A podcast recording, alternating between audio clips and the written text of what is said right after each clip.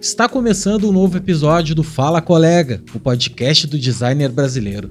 Eu sou Léo Becker e hoje eu converso com o querido Eduardo Forest, um dos designers que sempre me inspirou e tem uma história profissional boa demais de ouvir. E quem tá dando aquele apoio camarada nesse episódio para ele ir pra rua são meus queridos amigos da Mocaperia, o nosso repositório de mocaps de mídia externa brasileiro. Só cena daqui, o catálogo mais incrível que você pode ter acesso, com 10% de desconto utilizando o meu cupom LB10.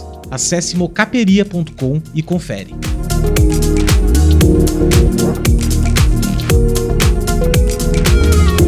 Outro recado que eu quero te dar é que vem aí o Bem Pago 3.0.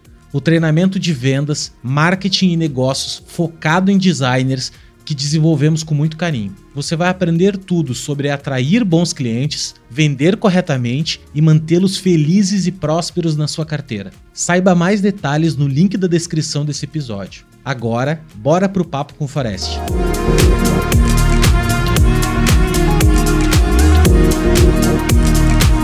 Eduardo Forest, muito obrigado, irmão, por tu ter aceito participar aqui do podcast. Bem-vindo a mais este humilde espaço aqui que a gente fala um pouco de design, a gente fala um pouco da vida pessoal.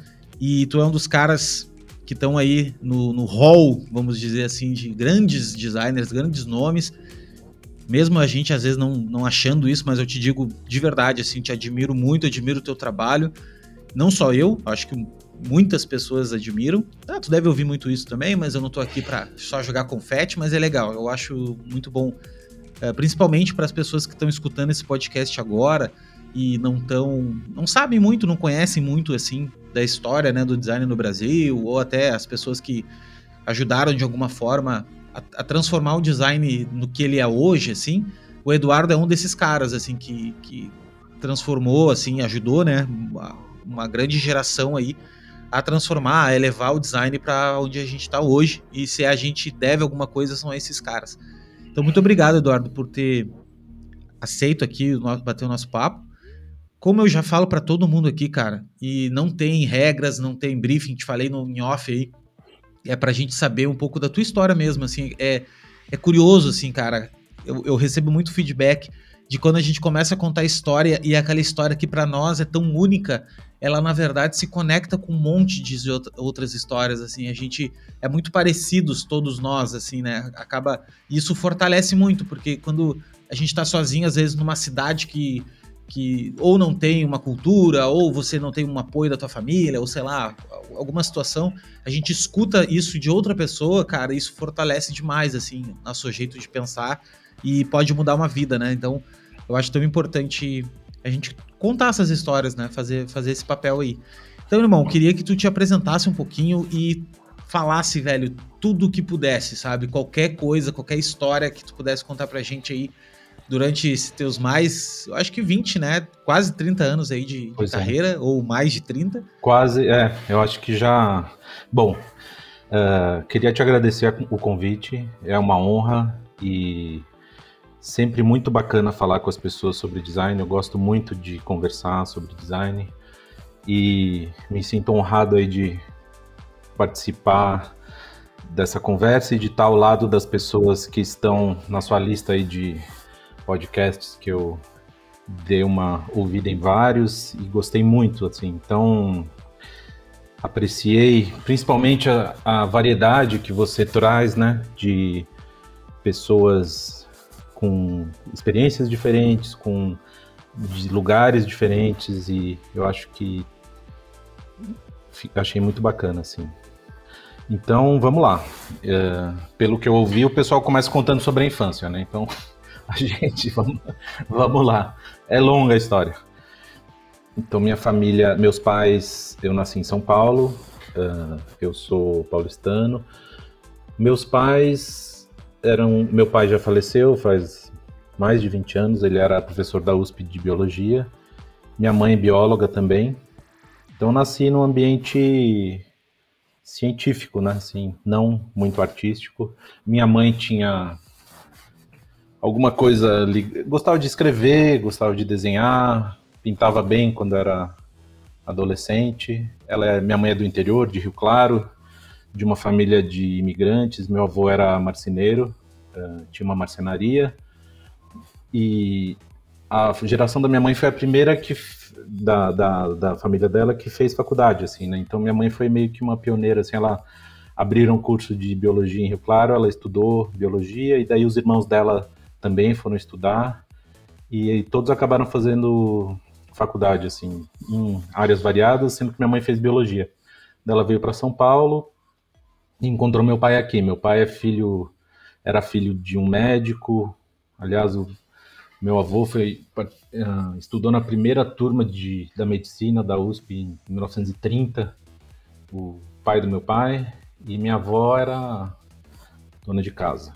Uh, meu pai gostava de tirar foto, gostava de filme, mas assim, era um ambiente mais ligado a, a outras coisas do que arte, assim.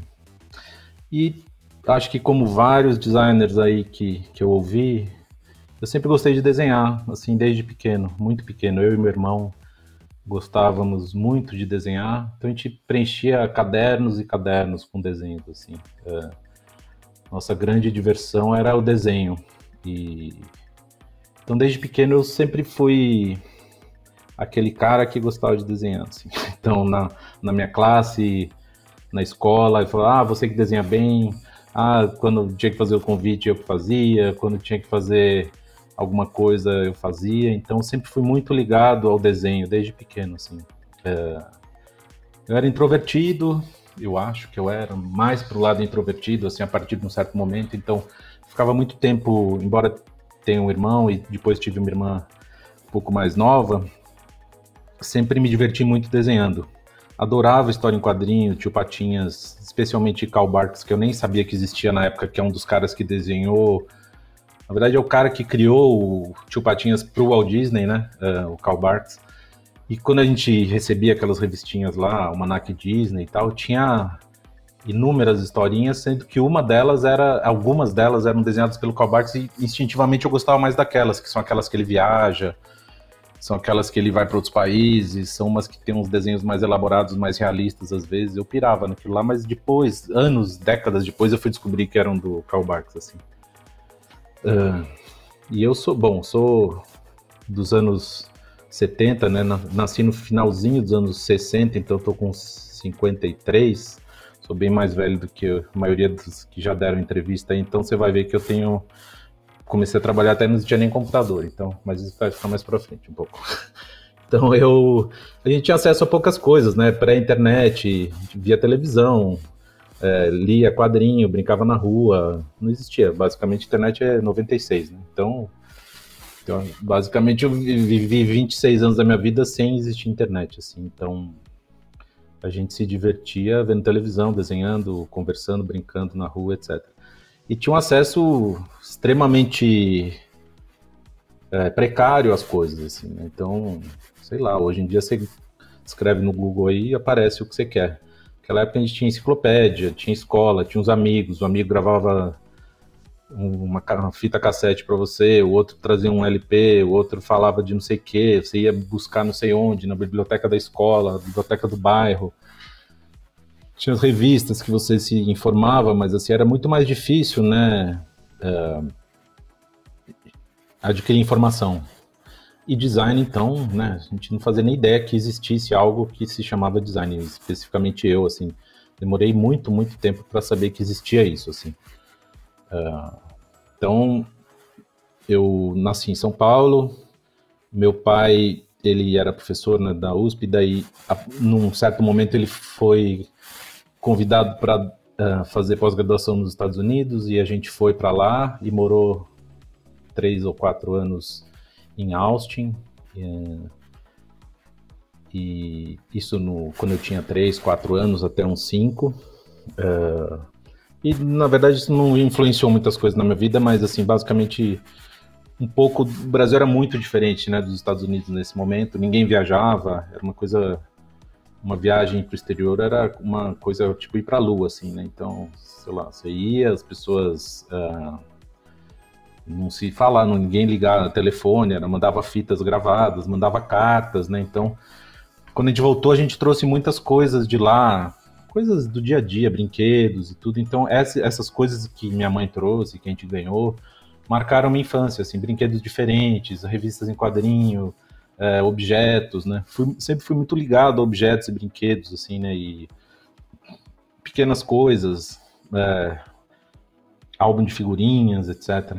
E daí, quando a gente voltou para o Brasil, eu comecei a estudar numa escola que na época ninguém conhecia, e talvez agora um pouco mais de pessoas conheçam, que é a Escola Waldorf, Rudolf Steiner, que é um método, uma metodologia que chama, chama antroposofia, e aqui em São Paulo, pelo menos, é uma escola que está mais conhecida, né? E acho que está se espalhando pelo Brasil um pouco essa pedagogia hoje em dia, mas basicamente é uma escola que foi fundada por um cara nos anos 20 lá, que ela é muito ligada ao craft, assim, né, a fazer, ou a desenhar, a ter contato com todas as uh, formas de fazer arte, desde estilogravura, uh, escultura, uh, desenho, desenho em carvão, tudo, assim, você tem contato com muitas formas de se expressar, né, artisticamente, assim, então fiquei 12 anos lá e foi muito impactante, assim, para mim, poder fazer todas essas coisas e desenvolver meu conhecimento artístico. Assim, não, conhecimento não, mas minhas aptidões artísticas, digamos assim. Né? Então, nessa época eu achava que eu queria ser desenhista, ilustrador, gostava de escrever também. É, tinha uma certa habilidade para escrever. Sempre fui terrível em exatas, assim, mas num nível muito abaixo do normal, assim, pavoroso. Então, eu era muito bom em escrever, muito bom em desenhar e terrível em qualquer coisa que fosse ligada a números ou, ou exatas. Então, tipo, mesmo ciências, biologia, nunca fui muito bom. Física, química, matemática era terrível. Então, eu sempre falo assim, ah, sou bom, gosto de desenhar. Na minha cabeça só existia, né, artes plásticas ou existia ser um ilustrador, existia escrever um livro, essas possibilidades, assim. Nunca pensei em ser nada além disso, assim. Uh, quando chegou a época de fazer o vestibular, eu queria prestar artes plásticas e por meu pai ser professor da USP, assim, um, eles tinham uma, um, uma ligação muito forte com o ensino, assim, né, com o saber e com estudar. Então, para eles era eles gostavam, eles, assim, tinha essa. Uh, não, não seria nem quase uma, um desejo, né, que nós, os filhos deles, estudássemos numa universidade pública, porque eles achavam que o ensino era melhor. Então, o grande desejo era, deles era esse, assim, se você estudar numa universidade pública, a gente vai estar feliz, isso. Então, vai estar tudo certo. Daí eu, eu entrei na... Uh, primeiro entrei na SPM, que eu sempre também gostava de publicidade, assim, sempre tive essa coisa assim. Acho que o mais próximo que para mim que existia de design ou de me expressar, eu gostava, né, de também dessa expressão comercial, assim, do, das minhas coisas, fazer os posters da escola, das peças de teatro, fazer os convites. Eu era aquele, é, como muitos aí que já falaram, eu era o que fazia o convite, não era o que atuava. Eu era o que fazia o pôster e o cenário, não era o que queria o papel principal. Então, na minha cabeça, publicidade era uma coisa meio próxima disso, assim, também, né? Era o que eu via, né? Ah, existe agência de propaganda, lá as pessoas fazem anúncios e tal, então achava uma coisa próxima, assim.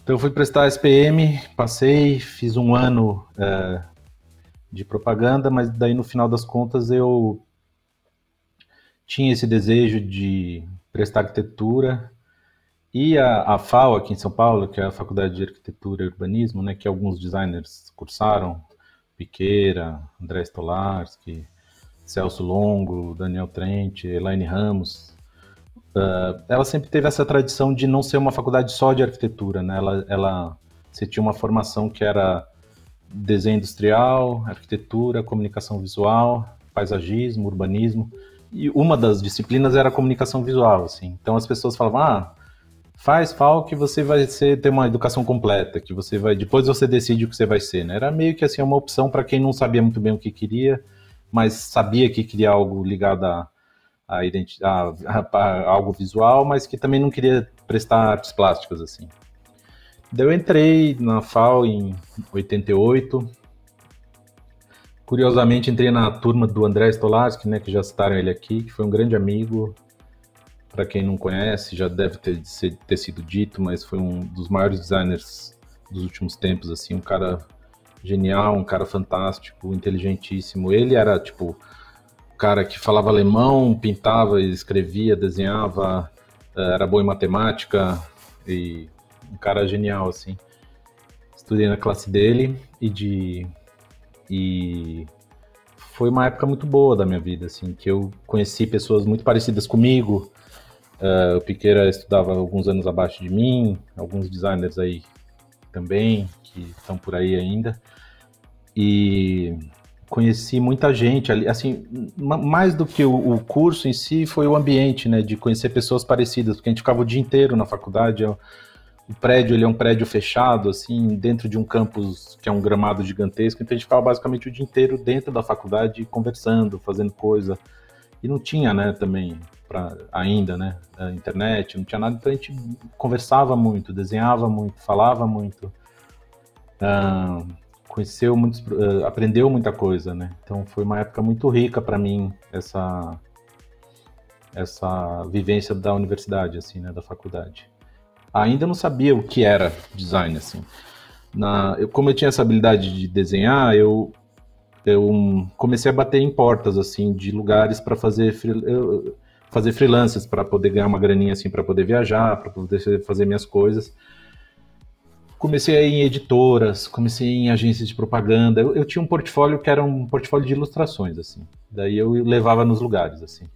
Fui na puta, fui na em um monte de agências de propaganda, fui em várias editoras, fui na Folha de São Paulo.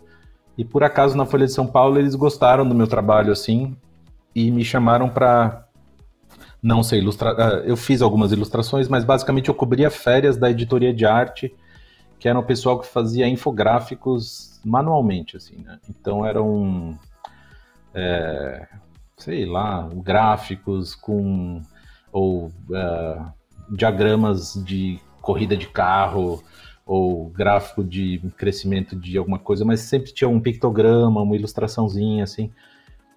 E eu cobria férias na editoria de arte, assim, da Folha de São Paulo durante muitas férias, muitas férias eu, eu passei lá, assim. Uh, e lá eu tive contato com pessoas que hoje ainda estão por aí, né, que ilustradores tipo Spaca, ou Tony DeMarco, ou Emílio Damiani, Marisa Dias Costa, na época tinha o Glauco, era uma coisa...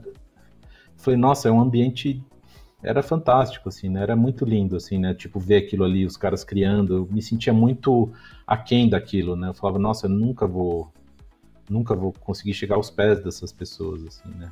Lembro de mostrar meu portfólio pro Spaca e ele falar, ah, puta, tá bom, mas, né? Você tem que melhorar, fazer aula de desenho, me indicou um cara para fazer aula.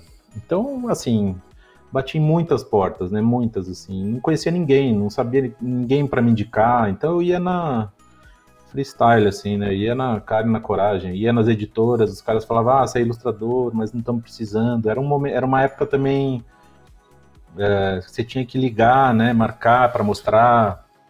Muito fechado o mercado, né? Mas eu fui indo, assim, né? Num perseverante, assim, sabendo que eu gostava daquilo, assim, e que eu podia melhorar e tinha consciência de que não era bom o suficiente, mas sempre, nunca desisti, assim, sempre investir em, na minha autoevolução, assim, né? Desenhando e fazendo o que aparecia, né? Precisava um convite eu fazia, uma camiseta eu fazia, tudo que aparecia eu fazia sem pensar em ganhar dinheiro, era pelo prazer mesmo, assim, né? até hoje, né? Assim, acho que essa é a grande coisa do designer, assim, que gosta de fazer design é você gostar de resolver problemas né, visuais, assim, independente se é o cara da pastelaria aqui da esquina, ou se é a marca da Gol, se é a marca da Lopes que eu fiz, mas assim, um convite de casamento, convite de aniversário, qualquer coisa, assim, é sempre um desafio para mim. Então, sempre encarei dessa forma, assim. E as coisas foram acontecendo, assim, aos poucos, né? Me chamavam para fazer ilustração de um livro, depois eu fiz um cartaz da escola, e fui indo nessa, assim. É se você quiser me interromper alguma hora, você vai. Não, não, cara. Pelo falando. Tá ótimo, tá perfeito. Tô, tô, seguindo aqui. Tem história, é. Bom, daí ao longo da faculdade fui fazendo as coisas e tal. E ainda não sabia o que era design, mais ou menos assim. A palavra design gráfico, imagina, eu tava no. Eu lembro de um professor falar assim: tem gente que sai da faculdade e não sabe o que é uma fonte helvética. Eu falei, nossa, eu não sei o que é. Isso eu tava tipo no terceiro ano, assim. Eu já tinha 21 anos, né? Hoje você vê gente com 18 anos com portfólio, né? Então era outra, outro momento, assim, né? É. Daí só no final do curso, mais ou menos, lá pelo terceiro, quarto ano, que a gente finalmente teve aula de, de comunicação visual com professores que faziam design, que eram na época o Chico Homem de Melo e o Vicente Gil, que é um cara que fez marcas bem bacanas como Museu da Casa Brasileira, OSESP, ele tem um trabalho bacana assim, então o Vicente Gil ele falou assim, existe essa profissão de design, eu faço marcas, eu faço isso. Daí a gente fez uma matéria que era de desenhar uma identidade visual, assim. Daí eu vi que aquilo existia, assim, e falei, nossa, é interessante, gosto, assim, acho... Fui no escritório dele, estava no terceiro ano, ele tinha um Macintosh lá, primeira vez que eu vi um Macintosh na vida, quer dizer, na verdade, eu, aos 16 anos mais ou menos, eu tinha tido um Macintosh, aquele primeiro Apple II Plus lá, que era um clone brasileiro, que no Brasil, antes da lei da informática, eles clonavam computadores, né? Então, era um Apple II Plus perfeitamente igual, só que feito pela Milmar, que era uma empresa brasileira que basicamente clonava outras coisas, como o Atari, eles faziam o Dactari, Apple, eles faziam Apple II Plus, igual, marca, tudo, e não tinha lei, né? Então, e eles clonavam, assim. Então eu gostava de mexer, mas era uma outra interface, né? A interface do Apple II, o primeiro, era um, aquele tela de fósforo verde que você escrevia comandos, tipo meio DOS, assim, rodava uns programinhas gráficos. A gente usava mais para desenhar e programar em Basic, né? Que era a linguagem da época, que é tipo um processing primitivo, assim. E daí, mas esse primeiro Macintosh, né, que é aquele de 86 lá, do o é o Macintosh, né, que não era Apple, era um, o Macintosh, ele, ele tinha interface gráfica, né. Daí eu achei fascinante, né. O Vicente ele tinha esse computador, eu falei, nossa, e a gente fazia a marca, e demorava uma eternidade lá para imprimir. Eu lembro que ele imprimiu lá, demorou tipo, sei lá, 10 minutos para sair a impressão. Mas eu achei impressionante. Ele foi a primeira vez que eu vi um Macintosh, é o primeiro cara que foi um certo, de uma certa forma até pioneiro, assim, porque isso era 91, mais ou menos, ele já estava usando o Macintosh profissionalmente, né? Assim, misturava, né? Uh, fazer na mão e fazendo, a gente chamava fazer na mão e fazer no computador. Então, quando eu estava no quarto ano da FAO, eu uh, eu fazia essas. Bom, ao longo da FAO eu fiz essas. cobria férias na Folha, fazia ilustração, às vezes dei sorte uma vez de fazer ilustrações para Veja, fazia ilustração para várias revistas. Eu ia batendo de porta em porta, levando meu portfólio, sem conhecer ninguém, e às vezes rolava. Então acabei fazendo, fazer para aquela revista Pequenas Empresas, Grandes Negócios, fiz para até para Playboy eu fiz uma, uns quadrinhos lá que eu fazia. Uh, Veja, cheguei a fazer estudos para uma capa da Veja. Então, às, às, vezes rolava, às vezes não rolava, mas sempre com ilustração. É, depois que eu conheci o Vicente eu falei, ah, então acho que design eu gostaria de fazer. E na época comecei a buscar estágios em lugares assim. Eu estava já no quarto ano que era um momento que você tem mais tempo assim né de no quinto ano na verdade que eu comecei a fazer estágio de verdade que era o primeiro ano que a gente não precisava ficar o dia inteiro na faculdade. E eu eu vi um anúncio lá na FAO de um escritório que chama The Designers. É, e, e era, um, era aquela época era estágio não remunerado, né? A gente achava o simples fato de fazer um estágio já era bom, né? Porque você fala, nossa, ser aceito no estágio já era bom, então você não, não esperava ser remunerado, né? É, outros tempos, né? Eu lembro que eles pagavam ônibus para ir até lá. É, e daí eles falaram, você pode ficar um mês aqui. Era um escritório que era. Os donos eram o Hugo Kovadloff, o Milton Cipes e o Marcelo Novaes. E esses caras, eles tinham saído da SAL, que era o, o departamento de design da DPZ. A DPZ teve um departamento. Algumas agências ao longo da história tiveram um de design, né? Um deles, o primeiro, talvez, foi a SAO, que era SAO de São Paulo, né? Do destino de São Paulo no avião, que foi aberto pelo Petit junto com o Vonner na época. E era uma casa linda ali do lado da DPZ. E esses três eram. Eles tinham saído da sala e montado o escritório deles. Eles tinham a conta do Bamerindos na época, que era um banco uh, particular, e eles levaram essa conta para lá e a, eles faziam tudo na mão ainda, não tinham computador. Então esse estágio que eu fiz, eu cheguei lá, eu achei tipo, nossa, é isso que eu quero fazer da minha vida. Eles faziam marca, faziam identidade, faziam embalagem de vinho, eu lembro, é, tudo na mão. Uh, fazia o que chamava pestap na época, né? Você desenhava com nanquinho, depois você colava, encomendava. Era um super complexo, assim, né, de fazer as coisas. Você dependia de muitos fornecedores, né? Um fazia composição, outro tirava foto, outro fazia fotolito, outro tinha produtor gráfico. Então, era uma grande aventura você ter um escritório pequeno, né? Porque hoje você faz o trabalho que 50 pessoas fariam na época, né? Mas na, naquela época era um, trabalhos mais longos e complexos, assim. Então, eu fiquei um mês lá e, e, assim, gostaram de mim. Assim, eu fiz alguns trabalhos bacanas e tal. E daí eu fui encadeando estágios, assim. Então, dali eu fui para um escritório que chamava uh, A6, que era da Renata Melman e da Margot, que eu acho que hoje eu já não sei mais que estúdio elas têm, mas era um estúdio que fazia design gráfico e ambientação de sinalização, né? Que tinha aquela coisa de sinalização de ambientes, né? É, até que eu me formei. E daí, é, quando eu me formei, eu estava fazendo estágio, eu comecei a trabalhar num escritório menor que se chamava uh, é, SA, Design e Projetos, e lá eles já tinham computador, usavam um PC e eu... Mas não tinha quem nos ensinasse, assim, não era CorelDRAW, não existia Photoshop, a gente não existia programa de manipulação de imagem, só existia programa vetorial, assim. Então eu fui meio que aprendendo eu mesmo, assim. No, não tinha, né? Não tinha tutorial no YouTube, não tinha nada. Um ensinava para o outro, a gente errava pra caramba, assim, né? Porque na faculdade não ensinavam.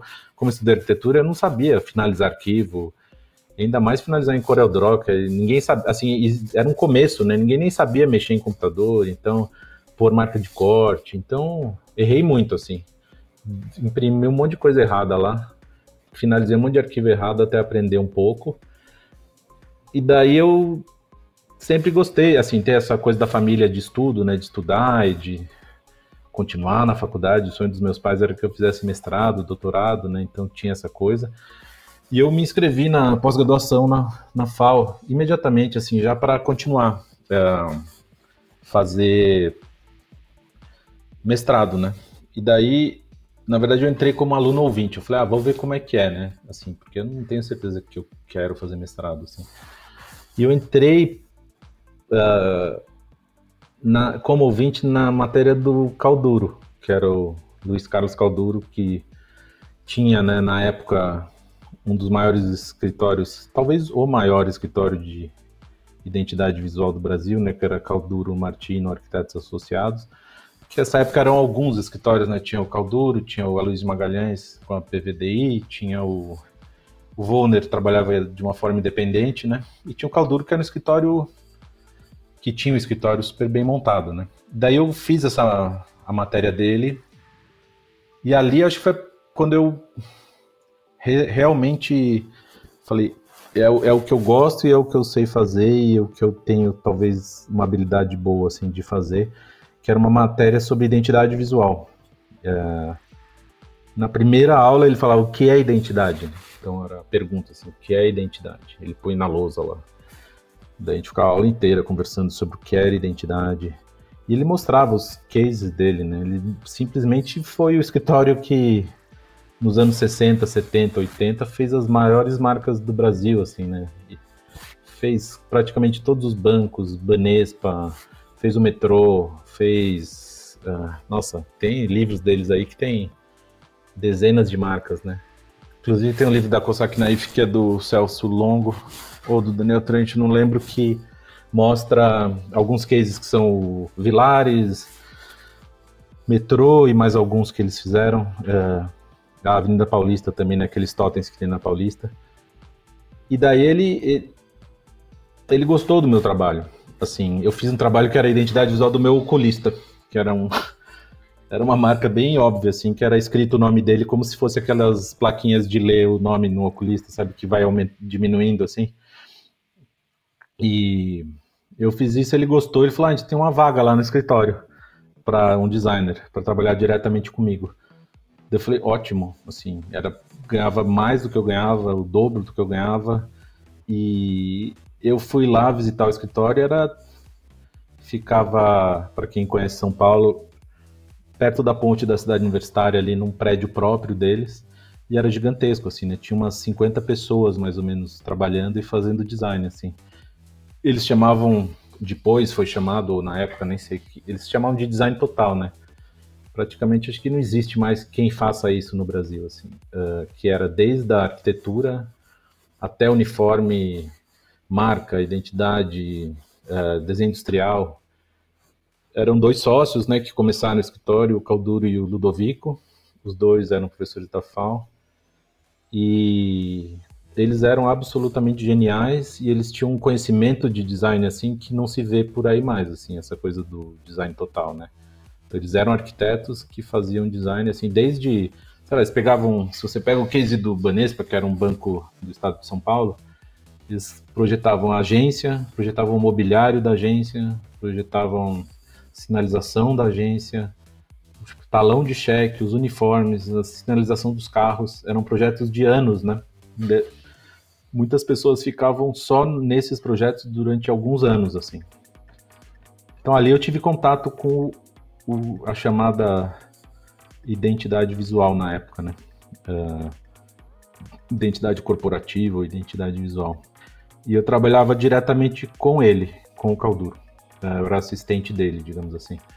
Assistente não, mas ele, ele cada sócio, eram quatro sócios na época, cada sócio pegava algum projeto e tocava com pessoas que estavam abaixo deles, assim, né?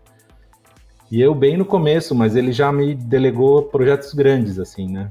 Então, eu comecei, eu fiquei pouco tempo lá, fiquei um ano, mas nesse um ano eu fiz talvez a marca mais importante que eu já tenha feito na minha vida, que foi a Embrapa, que é a empresa brasileira de pesquisa agropecuária, que é uma, é uma estatal, né, de que faz pesquisa agropecuária, e ele me deixou livre ali, falou, faz aí o que você achar. E eu vim com opções que ele gostou e foram aprovadas, assim. Então, com 21 anos, sei lá, eu fiz a 22 a marca da Embrapa e desenvolvi o manual. Uh, então, eu aprendi com ele o que, que era um manual de identidade visual, assim, que eu nunca tinha visto na minha vida também. Eles tinham um esquema ali que era meio uma fábrica, assim, né, de marcas e de identidades. Então, você se baseava no, no manual que já existia e olhava o que tinha sido feito, tal, mas assim, eu aprendi basicamente o processo completo de criar uma identidade visual, assim, desde a marca até a aplicação. E trabalhei nesse, talvez esse tenha sido o projeto mais importante que eu tenha feito lá. trabalhei também com fazer fiz identidade visual do Play Center, na, refiz o manual de identidade visual do Play Center, que era um parque que nem, nem sei se existe, mas hoje acho que virou Playland, né? Existia aqui em São Paulo esse parque de diversões. Fiz uh, marca da Daco, que é aqueles fogões. Uh, e ele, e o, o, eles eram os caras que eles tinham conhecimento muito grande, né, de, da história, do design, principalmente o Ludovico, né, ele tinha conhecia muito, né, tinha muitos livros lá, coisas que eu nunca tinha visto, livros, revistas da escola de Ulme, é, revistas de tipografia, eles gostavam de algumas fontes do Frutiger, que é tipo a Univers e a Frutiger, que eu nunca tinha ouvido falar quem era eles tinham. Talvez eles fossem os caras que mais conhecessem, né? Eles e o Volner, que era o Alexandre Volner, uh, que tinha estudado em UME quando veio para o Brasil, eram os caras que basicamente trouxeram o design moderno para o Brasil, né? Assim, gráfico, né? E principalmente identidade visual. Uh, bom, estou falando demais, mas vamos lá.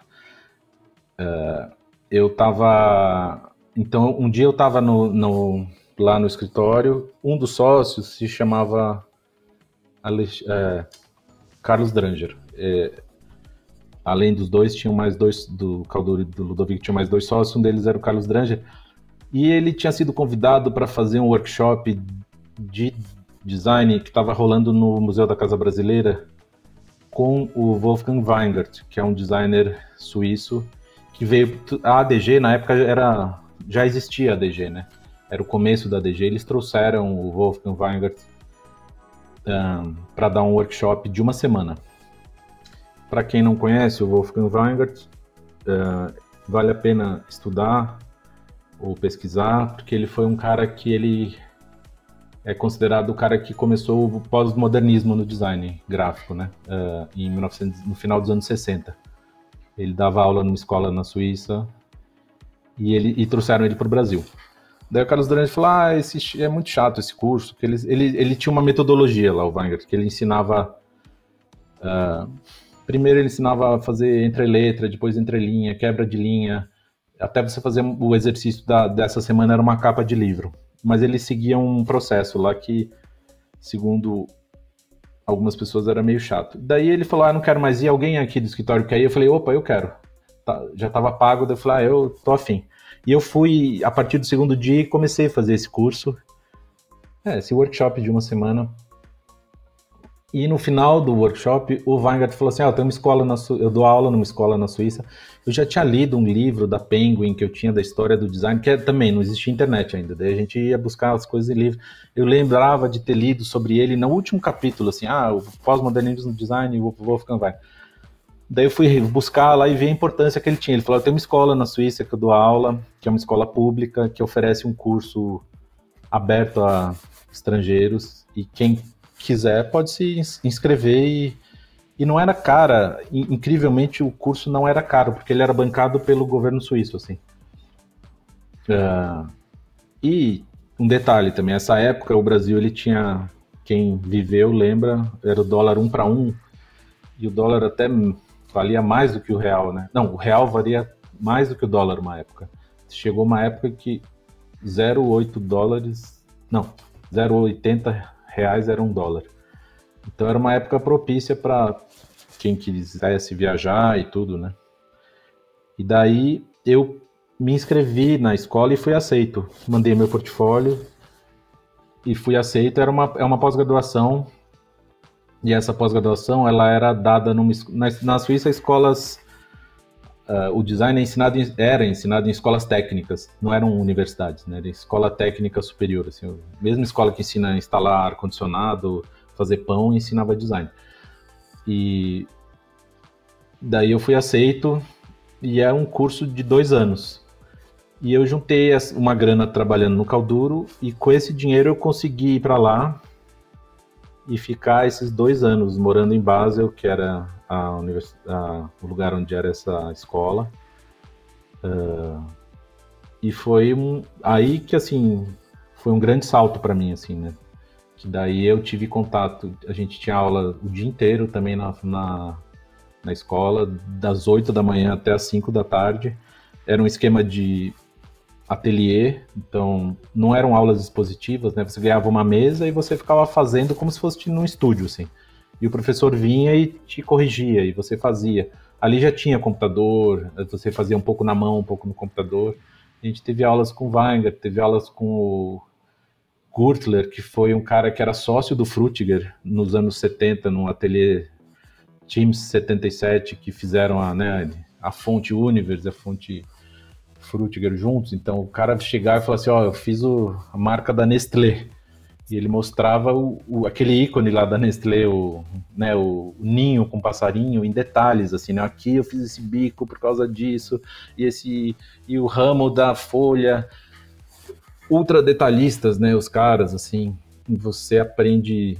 Eu, eu tive contato, sei lá, o cara que fez a marca da Siemens. Uh, então, assim, a gente ia falar, a gente tinha aula, palestra com o Frutiger, ia ter uh, encontro lá, baixava uh, April Grayman, só os caras mais foda, assim, né? Então, eu ajudei a montar uma, uma exposição do Armin Hoffman, que era um cara que foi professor lá também, que... Então, tive contato com, assim, um jeito de fazer design muito que trein... era muito treino, né? Assim, a gente ficava treinando os olhos, né? Eles diziam assim, você tem que fazer para aprender. Bom, daí fiquei dois anos lá e Cara, eu tô Ao... quieto aqui, mas é porque eu tô. É só a história, tá? É por isso que eu tô quietinho, tá? Pode tá contar tá exatamente isso. Vou... Tá bom. Segue o baile. Qualquer coisa me. Não, não, fica tranquilo. Uh... Ao sair de lá, eu falei, ah, eu gostaria de tentar trabalhar em outro país, né? Porque, sei lá, é a chance que eu tenho, né? De talvez tentar uh, trabalhar em algum outro lugar. E eu me inscrevi num programa de trainee uh, na Landor, que chama Landor Associates, né, em São Francisco, que é talvez o maior escritório do mundo de identidade, assim, que daí Calduro era nada, assim, os caras tinham, sei lá, 300 designers trabalhando em projetos ao mesmo tempo, assim. E eu fui aceito e fiquei quatro meses em São Francisco trabalhando lá nos projetos da identidade também, Canadian Airlines. Na época eles fizeram projetos para o Brasil, né? Uh, eles fizeram Varig, fizeram Souvenir, redesenho da marca do Bradesco na época. Tudo isso estava acontecendo nessa época e eu participei desses projetos não como concepção fazendo o que eles chamam lá de aplicações ou collaterals lá, que é tipo, ah, como vai ser o avião, como vai ser o uniforme, como vai ser a placa. Uh, e também lá eu, entendi, eu, tive um contato com identidade visual bem forte, assim. Uh, aí uh, surgiu a oportunidade de ficar lá e ao mesmo tempo eu tinha voltado para o Brasil nas férias. E por acaso um amigo meu me falou que na Almap, que é a agência de propaganda aqui de São Paulo, eles estavam abrindo um departamento de design e que eles precisavam de alguém.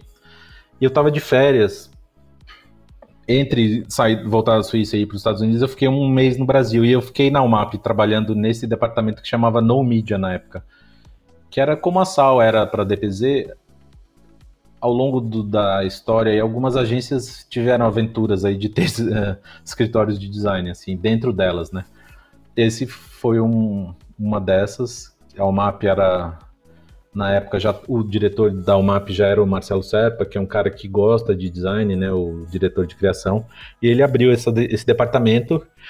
Na época já era o, o diretor do departamento, é uma pessoa que até hoje trabalha lá, que é o Marcos Susbacher, que ele faz até hoje, Havaianas, Gol, fez um monte de coisa lá. Ele tem esse departamento de design ainda. E na época eu, eu fiz esse estágio de um. Estágio não, eu trabalhei um mês lá. E quando eu tava nos Estados Unidos, ele, falou, ele me ligou lá e falou: Ó, oh, quer voltar pro Brasil? Te ofereço um emprego. E na época. Uh, era uma grana muito maior. É, a agência sempre pagou muito mais né, do que escritório de design e pagava muito mais do que esse escritório americano também, assim. Daí, uh, não lembro quanto era, mas era tipo, sei lá, cinco vezes mais do que eu ganharia no escritório americano. E, e eu lembro de ter conversado em alguns escritórios aqui do Brasil grandes na época que também era pagavam menos. E eu achei que tinha, assim, as agências, elas têm contato com clientes muito grandes, assim, né? E então tinha possibilidades bacanas lá, assim. E daí eu voltei para o Brasil e comecei a trabalhar na, na UMAP, nesse departamento de design que se chamava No Media.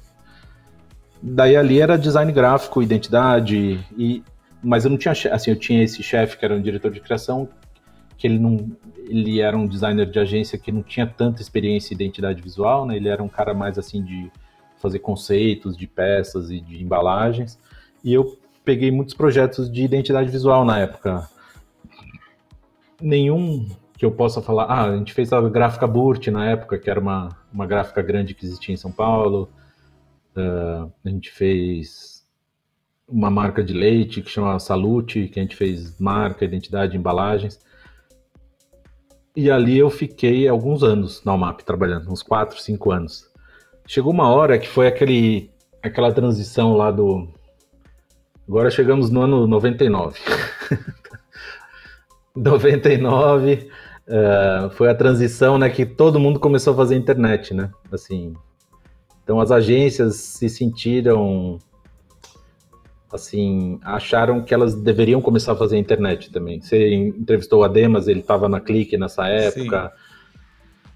Uh, então foi a época do começo da internet ali, né? Uh, você falou do Flash, do Adobe, como chamava aquele outro lá que o Macromedia, Flash, era Mac... Macromedia, né? Não era, não era Adobe. Não era ainda. outro, era, é, não era o a, nossa, esqueci. Eu não que você fazia tipo interface de, de, de CD-ROM assim. Era o Flash, tinha esse e tinha o Flash, que esqueci o nome dele. Era o Director. Era um programa que era um tipo de um Flash, mas com imagem, assim, não com vetor. E ao mesmo tempo estava rolando, né? Era HTML, Flash e Director. E as agências se sentiram assim, nós temos que fazer internet também. Então, muitos departamentos de design das agências começaram a fazer internet, mesmo sem saber, começaram a se reorganizar para fazer internet. E eu fui pego nesse, nessa transição aí e fui coagido praticamente a começar a fazer internet. E daí a gente virou basicamente um estúdio híbrido assim que fazia internet e design. E eu comecei a fazer internet. O que, que era? Banner. Muito chato, né? Aqueles banners de GIF animado, 468 por 60, 12K. É... Era muito restrito, né? Aqueles sites de 400 pixels de largura. Daí a gente fez sites para Volkswagen, aquele da fábrica da Gol, do Golf lá que, e da, da Audi. Né? Putz, a gente atendia muito os clientes da UMAP, né? É, Pepsi e... Mas, assim, eu, eu nunca gostei de fazer internet, assim. Eu, eu senti que não era a minha, assim, que eu não, não tinha habilidade para fazer aquilo como eu tinha para fazer design gráfico identidade, e, e identidade visual, assim. Fazia, me virava, gosto, gosto de desenhar, mas é muito, era muito mais próximo de propaganda do que de design, assim, né? Era mais comunicação, né? E eu não, eu não sou um cara de criar peças de comunicação, muito assim. Daí, uh, eu fui ali aprendendo, aprendi o Flash, você falou, eu, eu sou um que não gostava do Flash, que eu achava muito impreciso, assim, né? Você punha um vetor, ele aumentava, e daí você ia com brush e mexia no vetor, era bem estranho, assim. E programação, e tinha um objeto dentro do outro, nossa senhora, eu achava muito complexo, assim. E achava meio que uma gambiarra, assim, eh, comparado ao que é hoje, porque tanto que morreu, né, assim, é, é HTML que é a internet, né, assim, ou sei lá o que, que é que funciona hoje, mas o Flash era um vídeo, né, assim, ou uma animação que rodava dentro do HTML. É, ele, ele sobrecarregava né, o processamento. Na verdade, ele era um programa, ele rodava, ele renderizava né, para rodar. E hoje a gente Isso. faz a mesma coisa com JavaScript, com coisas muito mais leves. Mas eu gostava do Flash porque eu lembro assim que era a possibilidade. Eu também nunca entrei no Flash, não, não cheguei a programar nem nada. Mas eu desenhava, cara, fazendo Photoshop do jeito que eu queria e aquele jeito que eu queria se transformava no site, porque o problema era fazer aqueles blocos, cara, tinha que cortar, tinha, não tinha essa facilidade que, que tem. Né? Então, isso que, me, que eu me apaixonei, assim, pelas introduções que dava pra gente fazer, uns loadings. Isso, assim. botãozinho que você clica e pula uma coisa, é. e mouse over com. Era um PPT, né, isso. na internet. Exatamente. Meio isso. Assim. Tinha pessoas que faziam isso magistralmente bem, assim, né? Não era o meu caso, assim. O Ademas era um cara que era de internet muito bom, assim, por exemplo, no começo, né? Assim, ele fez muita, muito site, muita coisa, assim. Eu, eu pirava nas coisas que ele fazia, assim. Bom, daí eu fiquei quatro anos lá e resolvi sair e fui para uma outra agência que chama FNASCA, é, que existia, agora já não existe mais também, em São Paulo, que era do grupo da Sat Sat. E lá também fui para fazer. Lá tinha departamento de design, e departamento de design é, de web. E eu entrei para o departamento de web. E é uma agência que, quando você entrevistou o, Beto, né, Shibata, acho que ele trabalhou lá. Tinha uns caras da. O Jimmy Leroy, o, não sei se ele trabalhou lá, mas o Dewey, que eram os caras que eram da MTV, todos trabalharam lá, assim, eles tinham. Faziam umas coisas bem bacanas de escola, né, na época, a, a parte de design, assim. Bom, fiquei lá fazendo site, fazia site para Claro, fazia site para todos os clientes da FNASCA lá. Só que um dia caiu no meu colo um projeto de design gráfico, que era criar uh, a marca, o nome, a marca, a identidade de uma bebida que uma cachaça que não existia ainda, que era do Marcos Moraes, que era um cliente que tinha vendido a Zipnet e ele tinha aberto três negócios. Um era uma loja de roupas chamava Flor, uma outra roupa de homens chamava Mandi e essa cachaça aí que não existia ainda. E eu tive a sorte de criar desde o zero essa identidade para Sagatiba, que é aquela cachaça que depois, né, ficou famosa, mas daí assim, eu criei, tipo, desde o desenho da garrafa, o, assim, eu lembro que eu fui numa, eles me mandaram numa feira lá da cachaça, e eu falei, nossa senhora, só tem cachaça estranha aqui, né, só tem é, cachaça tradicional, tipo, sei lá, aquela é, rótulo impresso com litografia, ou sei lá o que que era, aquela, qual que é a famosa aí que todo mundo, é, Havana, né, que é aquela coisa meio uh, tradicional e com uma cara de coisa antiga, né? E, e, eles tinham uma ideia que ela era uma cachaça bidestilada, eles queriam que ela fosse concorresse com vodka. Esse era o briefing, assim. Daí eu tive essa ideia de. Eu falei, pô, eu nunca tinha feito nenhuma embalagem, daí eu fiquei pesquisando muito, assim. Eu falei, ah, se puser um treco atrás aqui, um, uma imagem atrás do vidro, ele aumenta a imagem, né? Uh, daí eu tive essa ideia de fazer uma fita atrás com uma ilustração que ela tomava a garrafa inteira. Uh, depois fiz um escrevi na vertical também, que era uma coisa que nunca ninguém tinha feito, assim, eu acho, né? Sei lá, nunca tinha visto.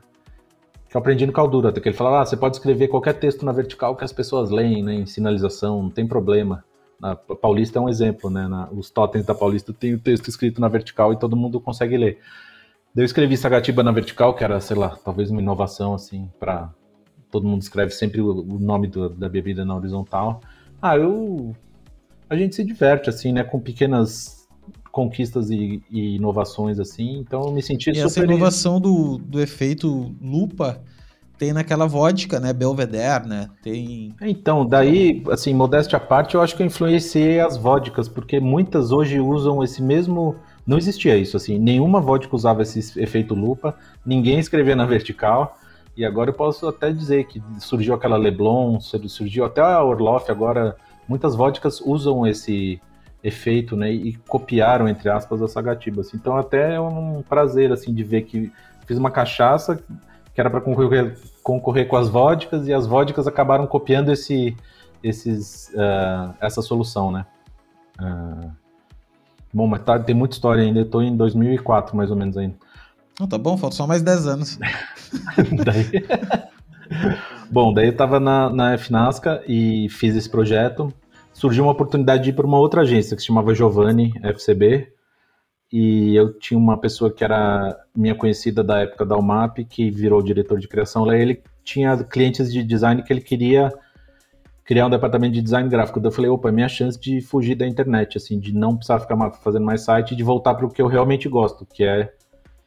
Uh, tava indo basicamente contra a corrente, mas acho que eu senti também que eu não tinha essa habilidade como outras pessoas tinham, né, para fazer esses sites mirabolantes em Flash ou fazer coisas maravilhosas de, de, com efeitos. Eu não, eu não tinha essa habilidade, assim. E eu me sentia sub não é nem subaproveitado, porque eu tinha a chance de fazer o que eu queria, mas assim, fazia coisas inferiores ao, ao resto das pessoas. Então eu falei, putz, não é minha praia, assim, tem que admitir que eu não sei fazer direito isso. Uh, daí surgiu essa oportunidade que eles tinham a conta da Kaiser na FCB, eles falaram, a gente está redesenhando tudo. Tá afim de vir? Daí eu fui, e daí durante dois anos eu fiquei lá, ou um ano, não lembro, foi um ano só, redesenhando tudo, tudo de Kaiser, assim, que era a marca, todos os rótulos, todos os merchandising, todo o manual de identidade visual. Foi uma época muito bacana, assim, porque a gente fez do zero, fez até um alfabeto da Kaiser. É, na época, acho que foi talvez um, uma das primeiras marcas. Hoje é comum, né? A marca que tem fonte corporativa, né? Sei lá, o Fábio Hag faz, Daniel. Uh, faz, mas assim, não existia. Assim, talvez a primeira fonte corporativa brasileira que existiu foi a da VASP, que foi o, o lá que fez nos anos, sei lá o que, 80, mas assim, era uma aberração, né? Ele fez da Bardal também. Mas não existia, assim, ah, uma marca que vai ter uma fonte própria. Uh, então a Kaiser foi a primeira primeira não, a primeira chance que eu tive de desenhar o alfabeto. E na Suíça eu tinha tido curso de fonte, né, com o Gurtler e tinha aprendido a programar no não sei o que que era na época lá, não era o Glyphs, era outra coisa. E eu sabia fazer fonte. Daí eu pus a fonte no, no programa lá. Era uma fonte display, assim, né? Nada. Nenhum segredo, assim. Não tinha nada de. Uma fonte simples, assim, né? Mas foi divertido, assim, poder fazer uma fonte que funcionava no programa, né? E fazer os rótulos, fazer lata é super complexo, né? Porque tem todo um sistema de impressão diferente, imprimir os packs das latas que são impressos em rotogravura. Uh, bom, daí fiz basicamente esse projeto na Giovanni, assim, FCB. Daí esse cara que tinha aberto essa. Era o diretor de criação, Valdir, ele falou: tô querendo abrir uma agência uh, de propaganda. E ele falou: ah, o design é o futuro, design, uh, propaganda com design é tipo, funciona muito bem, quando a gente trabalha junto funciona. Então eu trabalhei, assim, em retrospectiva, eu trabalhei muitos esses anos todos em agência, então eu era um cara de fora, assim, né? Eu era jurado do clube de criação.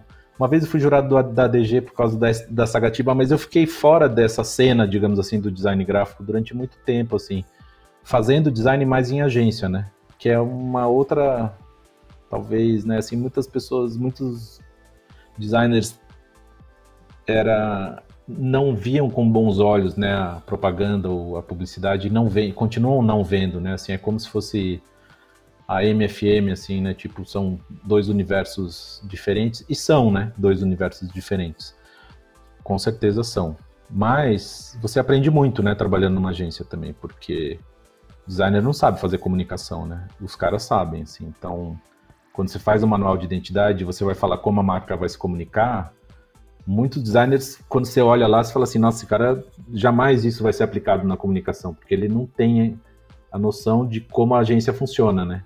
Então, ter conhecido uma agência é interessante porque você vê como eles funcionam também, e daí você consegue incorporar isso à linguagem, né, de, de quando você cria linguagem de design. Enfim, só para fazer essa parte assim que eu sei que muitos designers odeiam publicitários e mas eu eu não sou desses, assim, eu acho que eles é uma existem simbioses muito bacanas assim que podem existir. Mas e eu fiquei fora desse universo, então vejo muitos designers falando ah, DG ou como chamava aquele encontro lá que todo mundo ia em design. N design. N design. Eu não sabia o que era isso até poucos anos atrás, só depois de ouvir os podcasts, sei lá, da Vanessa e de outras pessoas. Ah, eu comecei no N design, eu, tipo, até lembrando, tela azul para mim. não sabia o que era. Não, mas, cara, eu tô me identificando muito com o seguinte, essa história do não saber o que é design, eu fui descobrir o que era design mesmo há muito pouco tempo. Porque design é uma coisa é que nem o poker, assim, tu aprende ele em uma hora, mas tu demora uma vida toda para dominar aquele troço, porque é, é, no início é só, é só estética, daí tu fica, tá, mas é estética, mas daí Daí tu vai indo, vai indo, vai indo, tu vai chegando na essência da coisa, cara. É como se constrói as coisas, é como se constrói os significados das coisas. Isso é muito louco, entendeu? E é difícil tu, tu. E eu sou um cara também. Eu, aliás, eu sou um cara que sou totalmente autodidata, não terminei faculdade. trabalhei há 20 anos, faz 20 anos que eu faço o que eu faço. E assim, velho, nunca entrei em lugar nenhum. Então, isso foi uma das coisas que, se eu soubesse, eu, eu teria feito no início que era entrar em alguma agência, em algum lugar para aprender como é que fazia. Eu não. Eu queria ter meu negócio, mas como é que tu vai ter teu negócio, cara, se tu não sabe nem o que, que é o teu negócio? Eu comecei fazendo muito fazendo, né?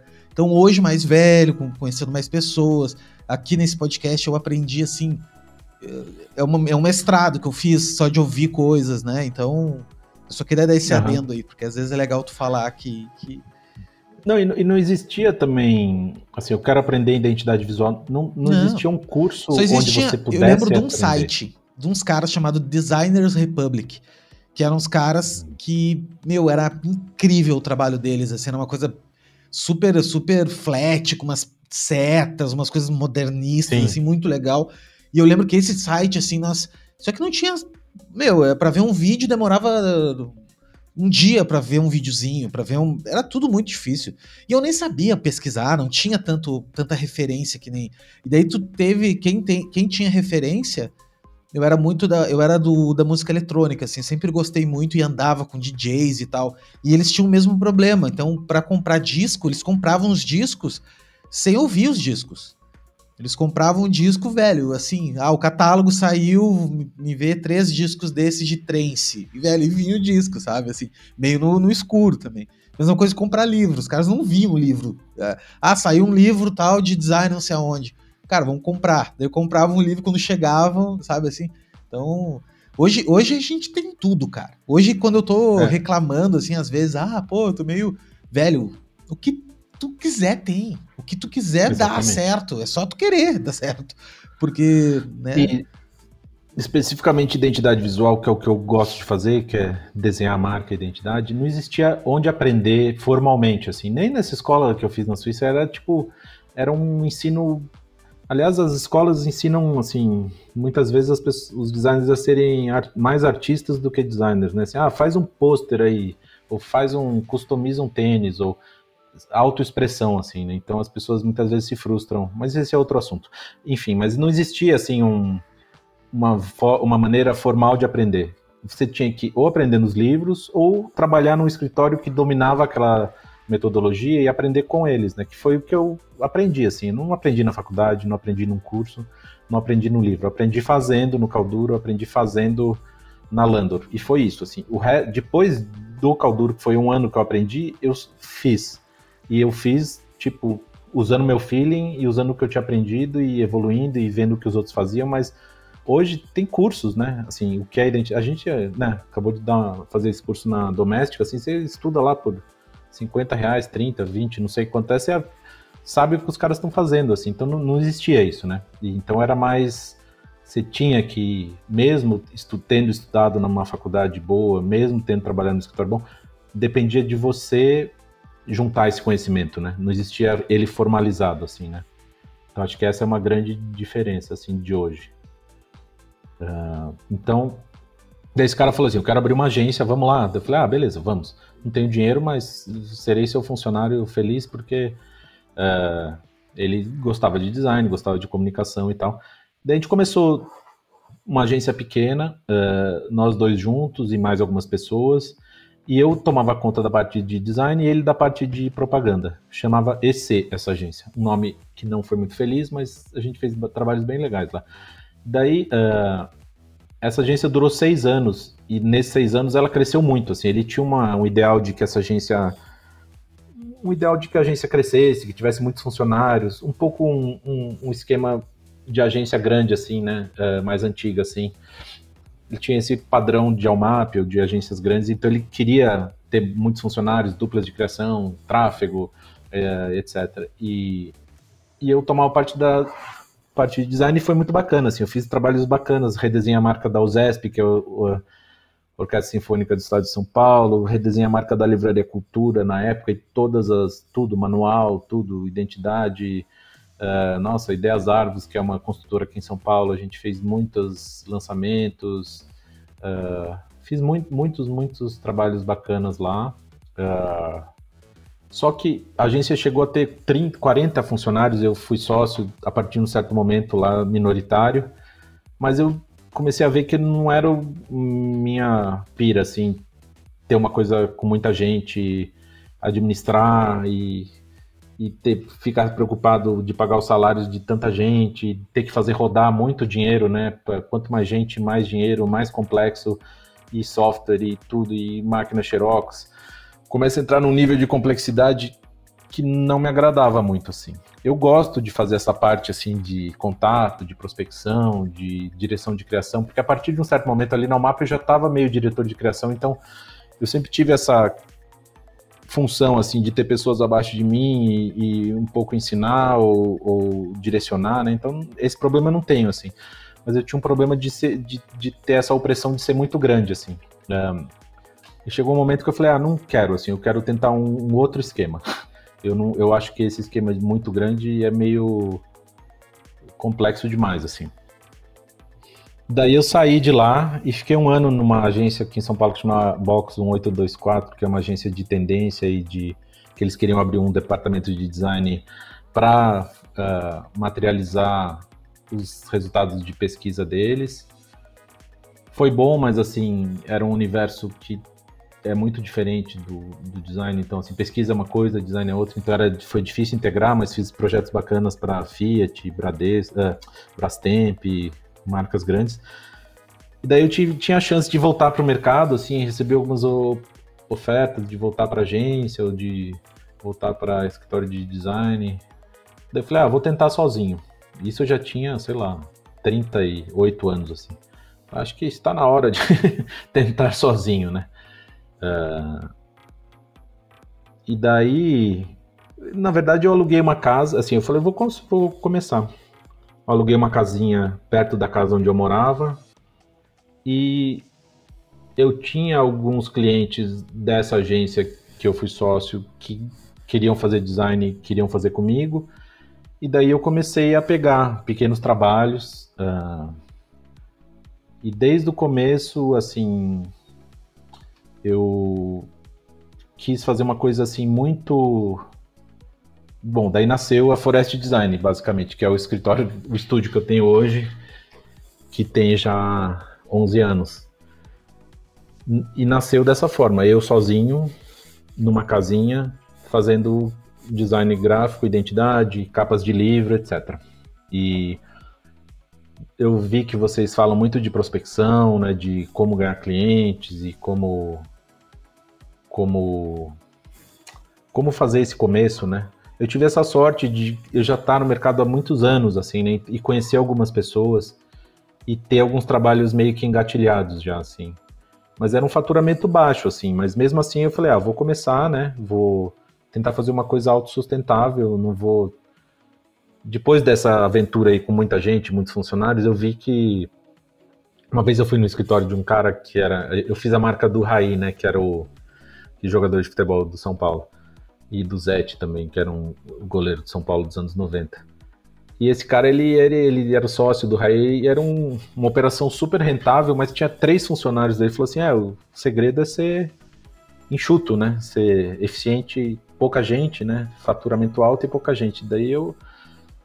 Não é uma grande descoberta, mas assim, ressoou em mim, porque eu tava naquela estrutura gigantesca lá e ganhando relativamente pouco, e o cara ganhando uma puta grana com três funcionários lá fazendo coisas diferentes, tudo, mas assim, eu falei, nossa, ele poderia ter muita gente, né? Ele poderia tentar ter fazer muita coisa e ele tá sendo eficiente no que ele sabe fazer. Daí eu falei, ah, eu vou quero ter um escritório que seja muito pequeno, assim, sempre muito pequeno, mas que ao mesmo tempo seja muito eficiente e que possa fazer trabalhos para clientes muito grandes, assim, também, pequenos e grandes.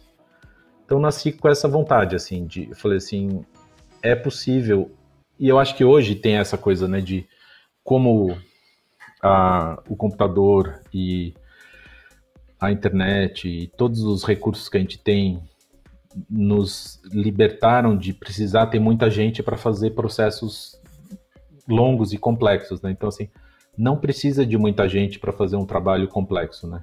Basta você ter as ferramentas certas e as pessoas certas, assim. Então, minha ideia sempre foi assim, ser muito pequeno trabalhar.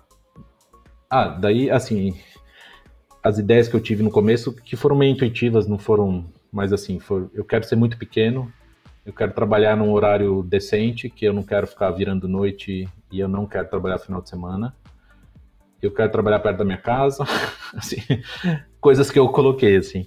E eu quero trabalhar para gente que eu acho legal, assim, que eu gosto e que eu admiro, assim, trabalhos bacanas. Então foi, foram pequenas coisas que eu pus e durante três anos eu fiquei sozinho, assim, fazendo isso e sempre fazendo, nunca pus dinheiro do meu bolso, assim, sempre tentando fazer uma coisa autossustentável, né? O dinheiro que entrava, sustentava e me pagava, mas assim, eu nunca fiz dívida, nunca fiz grandes investimentos, assim, em uh, lugar ou, ou, máquinas ou nada, assim. Eu sempre confiei no, na minha capacidade de fazer, né? E daí um trabalho foi trazendo o outro, assim. Então, basicamente, eu nunca, por sorte, eu nunca precisei prospectar nesses anos, 11 anos. Uh, o que eu fiz foi assim, eu tinha muita vontade de fazer capas de livro desde a infância, assim, da adolescência. E um dia eu fui na Companhia das Letras lá e falei com o Alceu, que é o, o diretor de arte lá, e ele começou a me passar umas capas para fazer, mas foi a única prospecção que eu fiz, assim, por sorte. Mas por essa razão, por eu já estar tá muito tempo no mercado, assim. E o fato de eu ter trabalhado em agência foi bom também, porque muitos publicitários abriram agências e não faziam design e sempre me repassaram trabalhos ou me indicaram, assim. Então, é interessante você ter amigos que não fazem exatamente o que você faz, né? Porque muitas vezes esses amigos podem te passar trabalho. Se você tem só amigo designer, você só tem amigos que fazem exatamente o que você faz, né? Total, cara, totalmente, irmão. Uh, que história, velho. Porra, esse aqui foi o podcast que eu menos falei e é difícil, porque eu falo pra caralho, mas tu é um cara. Eu sabia que ia ser assim, porque tem muita história, né, velho? É difícil tu resumir tua história dentro de uma hora, assim. Mas tu resumiu sabiamente, eu não tenho nem questões a perguntar, ficou tudo muito claro, assim. Mas eu queria te fazer uma pergunta, que é a pergunta que eu, que eu sempre faço, assim, cara, que é aquela velha e boa de o que que tu falaria para ti, assim, né? Tipo, o que que tu aprendeu nesses tantos anos aí? Eu sei que é muito cagada que tu fez no meio do caminho que fez tu chegar onde chegar, né? É, é, é nas, é nas, nos erros que a gente vai aprendendo. Mas o coisas que tu percebeu, assim, nesses anos todos que se tu soubesse mais novo, tu acha que tu atalharia algum caminho, assim, para as pessoas até que estão escutando, assim, novas, prestarem atenção, né? O que, que tu acha? Então, eu acho, assim, que a gente não pode confiar na, no, no ensino formal, né? Assim, ah, eu vou fazer tal escola e eu vou sair, vou aprender, eu vou, vou sair pronto para o mercado depende muito de nós mesmos, né? Assim, das habilidades que a gente desenvolve. Então, isso, isso que eu diria para essas pessoas, assim, não, não espere que você fazendo um curso ou você fazendo tal faculdade, isso vai te preparar. Você tem que se preparar por si próprio, assim. Então, você tem que estudar, você... Design é um craft, né? É um... É um você precisa de tempo para aprender, você precisa fazer muitas vezes para se desenvolver se você não sentar a bunda na cadeira e, e olhar para o computador ou desenhar, você não vai sair nada assim. Então você depende muito de você mesmo uh, aprender, né? Esse autodidatismo aí que você falou, que é muito importante. E conheci dezenas de pessoas excelentes que nunca fizeram nenhum curso, nunca fizeram faculdade, que basicamente são talentosas por si só, assim. Então, o curso em si pode, ser, pode te ajudar, ou pode não te ajudar, ou pode não trazer nada assim, mas o que depende mesmo assim, minha grande, meu grande salto de trabalho foi que eu passei muitas noites na minha adolescência desenhando uh, no meu quarto, assim. Então, isso esse empenho meu me valeu até hoje, assim, essa uma habilidade de desenhar, ou de saber de resolver as coisas, porque eu me dediquei a isso, assim. Então eu daria essa dica para as pessoas assim de aprender skills por conta própria. Gosta de fotografar, muitas coisas ajudam no design, né? Você saber desenhar não é imprescindível, mas é muito bom você saber desenhar. O conhecimento de desenho te ajuda a solucionar o design de uma. Então, não precisa ser um ilustrador, mas invista em desenhar. Assim, desenhe papel, desenhe livro, faça desenhos. Não tenha vergonha de desenhar. Tá ruim desenho? Tudo bem. Eu, eu incentivo, mesmo pessoas que não sabem desenhar, eu falo, desenha, sai alguma coisa. Uh, e invista nisso. Fotografia, invista nisso. Uh, motion, aprenda. Uh, tudo que você puder gastar tempo para ter esses skills que vão te ajudar, faça isso, assim, porque não vai vir assim um, uma mão do céu e pôr na, um dedo na sua cabeça e você vai saber aquilo. Vai depender só de você aprender isso, assim. Então, acho que eu daria essa dica, assim se quer ser um bom designer, você tem que se dedicar e gastar tempo para isso. Assim. Total, cara. E uma coisa que as pessoas também é, têm muita ansiedade agora, principalmente eu vejo, faço mentoria às vezes e tal, com a galera um pouco mais nova, é que a pessoa tem 18 anos, 19 anos, não tem nenhum portfólio ainda e tá querendo ganhar dinheiro, assim, sabe? Do tipo, ah, cara, eu vejo fulano ganhando não sei quanto e assim, velho, tu não tem nada ainda, entendeu? Então não ter essa, não ter essa pressa, sabe? Essa pressa. E outra coisa que eu acho também que é um erro na minha visão é a especialização. A pessoa ela mal começou e quer se especializar. Não, eu gostaria muito de fazer só identidade visual.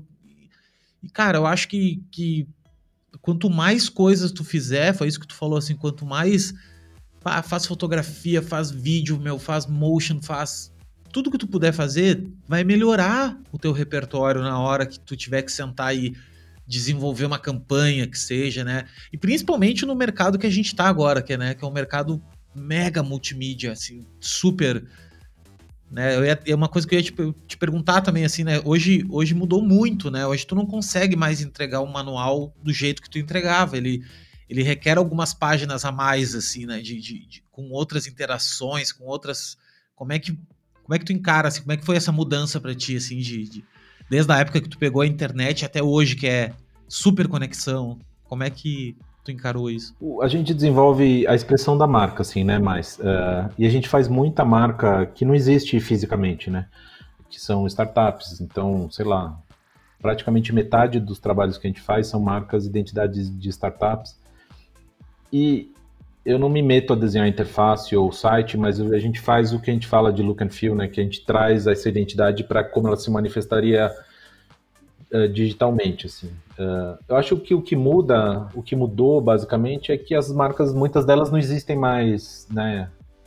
Fisicamente, existem só no ambiente virtual e que você tem que levar isso em conta desde as cores até se a marca se mexe ou se, se é uma marca, se as cores são amigáveis lá para pessoas que têm dificuldades de visão que visualizem, né? Então, eu acho que essencialmente é a mesma coisa, mas as marcas hoje, algumas só existem virtualmente. Assim, então você vai ter que desenhar o botãozinho do aplicativo, vai ter que desenhar o look and feel. Você tem que ver até onde você quer chegar só. Mas assim, a estrutura do manual é um pouco a mesma. Assim, se apresenta os elementos separados, depois eles juntos, né? E eles juntos podem ser virtualmente, assim. Eu quero falar de uma história que eu lembrei de um cliente, não sei se está excedendo tempo aí, mas. Total tempo, velho. Tem tem... Os bits estão baratos hoje em dia, não, não tem tempo. A gente tem um. A gente tinha um cliente que, que era um escritório de arquitetura que não estava ganhando grana e eles e, ele, e a gente perguntou para eles: ah, mas o que, que vocês fazem? Eles fazem? A gente só faz projeto. A gente não faz reforma, a gente não acompanha a construção, a gente não faz nada. Eu falei, pô, mas é meio restrito, né? Porque, sei lá, quem quer construir uma casa, ele às vezes quer que você faça decoração, quer que você faça uma reforma, né? Hoje em dia não tem mais nem espaço para construir em São Paulo, né? Assim, especificamente em São Paulo, em Balneário Camboriú, imagino que também tá tudo ocupado aí. Cara, Balneário, Balneário quando sombra na, na praia, né? Cara, quando tu os caras aumentaram a areia, né? Só pra gente ter uma noção então... do nível que tá, né? Os caras dragaram a areia do mar para aumentar, porque não tem. Cara, é. o cara que tem uma casa aqui tem é uma veinha. Deve ser uma veinha que não é. morreu ainda e os netos não venderam a casa, porque. É... Então você está se restringindo, né? Você fala, eu só construo, eu só faço projeto uh, e não nem construo, eu só faço projetos do zero, não faço nem reforma, é uma coisa. Daí um outro cliente que super próspero, arquiteto, numa família de construtores que está no mercado há 50 anos, ele falou assim, eu tô começando um negócio de construção, tal. Eu falei, e aí, o que, que você constrói? Ele falou assim, ah, Estamos construindo até casinha de cachorro. Então, você vê assim, não dá para você ser fresco ou seletivo. Eu, com, com minha idade, com meu, eu faço apresentação de PowerPoint, eu faço banner, eu faço convite. Eu, eu escolho dentro do, do possível, mas não dá para você ser ultra seletivo também. E você tem que ter uma certa abertura, né? Assim, para você ir para frente, assim, né? Então, talvez assim essa muita, eu vejo muitas pessoas que estão recém-formadas e às vezes se frustram né, com a profissão de design, falam assim, ah, o cliente é chato, ah, esse trabalho não é legal.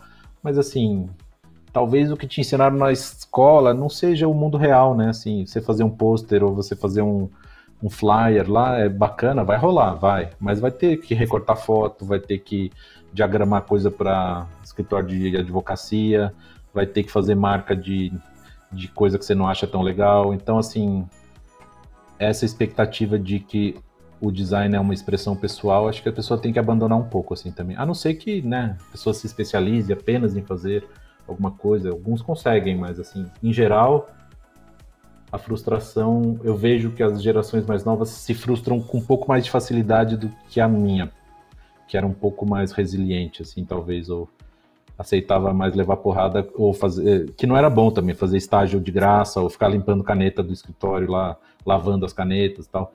É, acho que o meio termo é melhor, né? Assim, de tipo, sei lá, tem que fazer o trabalho, mas assim, não se frustre com se eu te passar uma apresentação de PowerPoint pra você fazer, faça, né? Eu faço também, até eu faço, assim, eu faço sem problema. Então, faça também, né? É, tu falou, tu falou pra mim uma coisa que e para mim era o contrário, assim, a minha motivação é o dinheiro. Então, tipo assim, eu amo, amo. Se, se não amasse, não faria. Essa é a grande verdade. Tu não consegue fazer tanto tempo. Mas então a minha motivação é muito mais o dinheiro, assim. Então, eu, a, além de amar, claro, mas eu penso assim, vai me pagar isso aí? Vai. Então eu vou fazer, velho. Sabe, assim, eu não tenho um nojinho, assim, ah, tem que fazer um site, uma loja virtual. Vamos fazer, velho.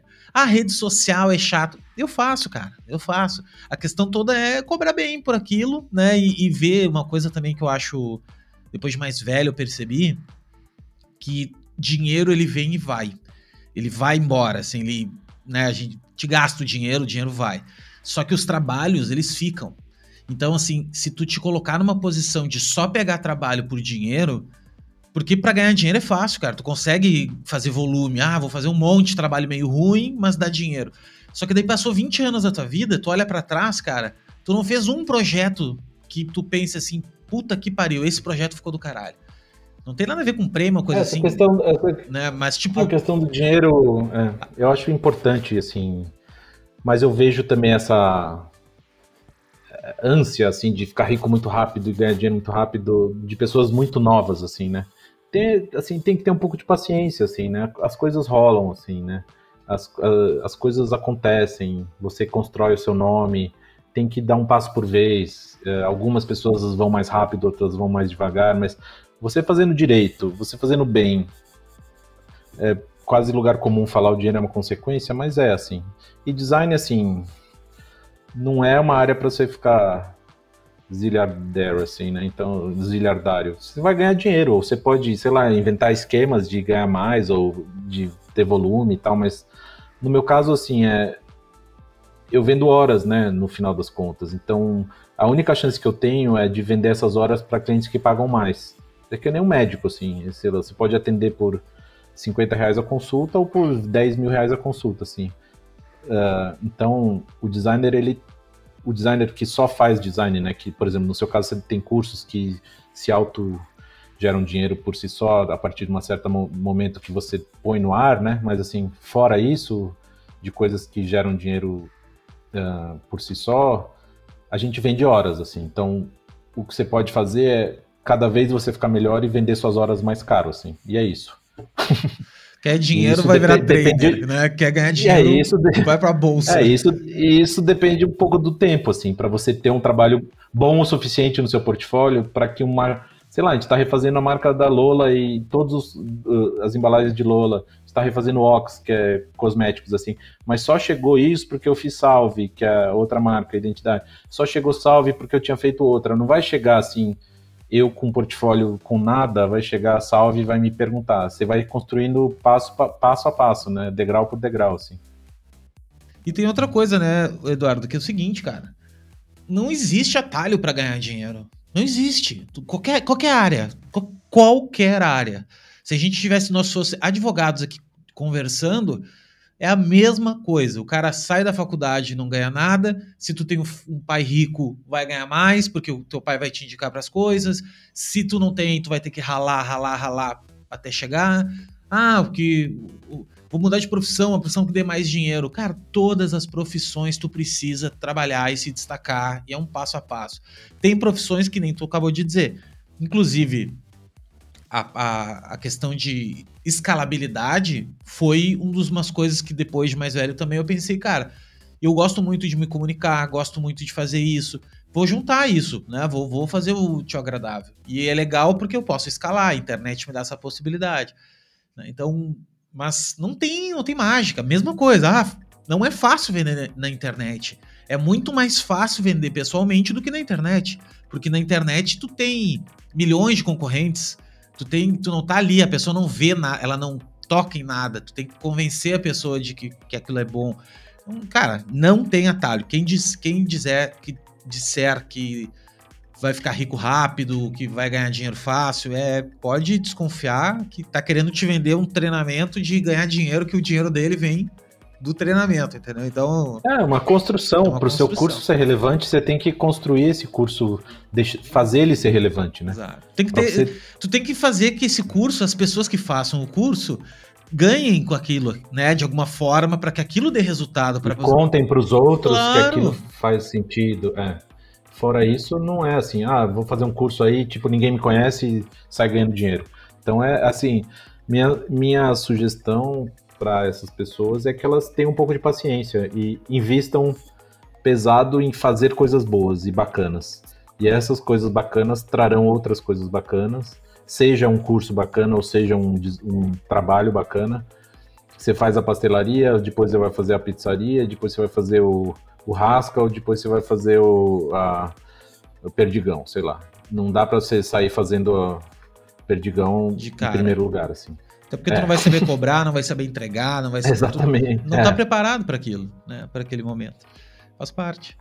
Eduardo, muito é obrigado, é irmão, pelo teu papo. Tu é um cara que a gente poderia tranquilamente conversar aqui a tarde toda, que não faltaria assunto. E eu quero estender meu convite a ti para a gente bater mais papo, para a gente fazer mais coisas, de repente fazer mesa redonda, fazer. Enfim, esse papo foi mais para te conhecer mesmo.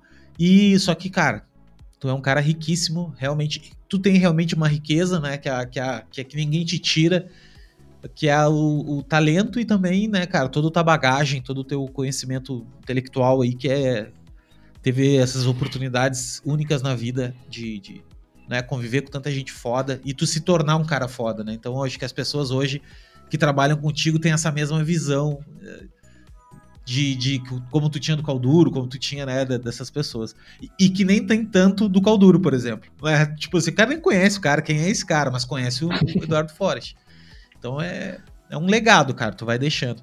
Queria te agradecer de verdade e palavras finais, assim, pra, pra galera que tá, escutando. Cara, eu que agradeço aí, eu adoro, você percebeu que eu adoro conversar, talvez falo, tenha falado demais, mas assim, é um assunto que eu gosto e sou curioso, né? Assim, acho que também outra coisa assim do designer, né? Ser uma pessoa curiosa, ir atrás das coisas, uh, entender, né? Então, eu sou curioso, e gosto de conversar, gosto de, e, e adoro conhecer as pessoas que estão começando e Puta, eu tava falando para você aí que eu tava ouvindo os podcasts seus e conheci pessoas que eu não conhecia. Eu pirei na, nas meninas lá do Efige, achei demais. Eu é, assim, eu não sou aquele cara que fala, ah, no meu tempo é que era bom. Meu, nosso tempo é agora, né? E a gente tá vivendo o que, que a gente tá vivendo e a gente tem que se maravilhar com essas coisas que estão rolando aí, que estão aparecendo, né? Então, é isso, adoraria e Pode me chamar quando quiser, mesa redonda, conversa, etc. E desejo aí para todo mundo que está começando sucesso. Eu acho que tem muito espaço aí, né, para designer. Tem muito mais espaço do que já teve em qualquer época. Tudo precisa ser desenhado. Não tenham medo que os robozinhos vão roubar nossos trabalhos, porque eu acho que não vão.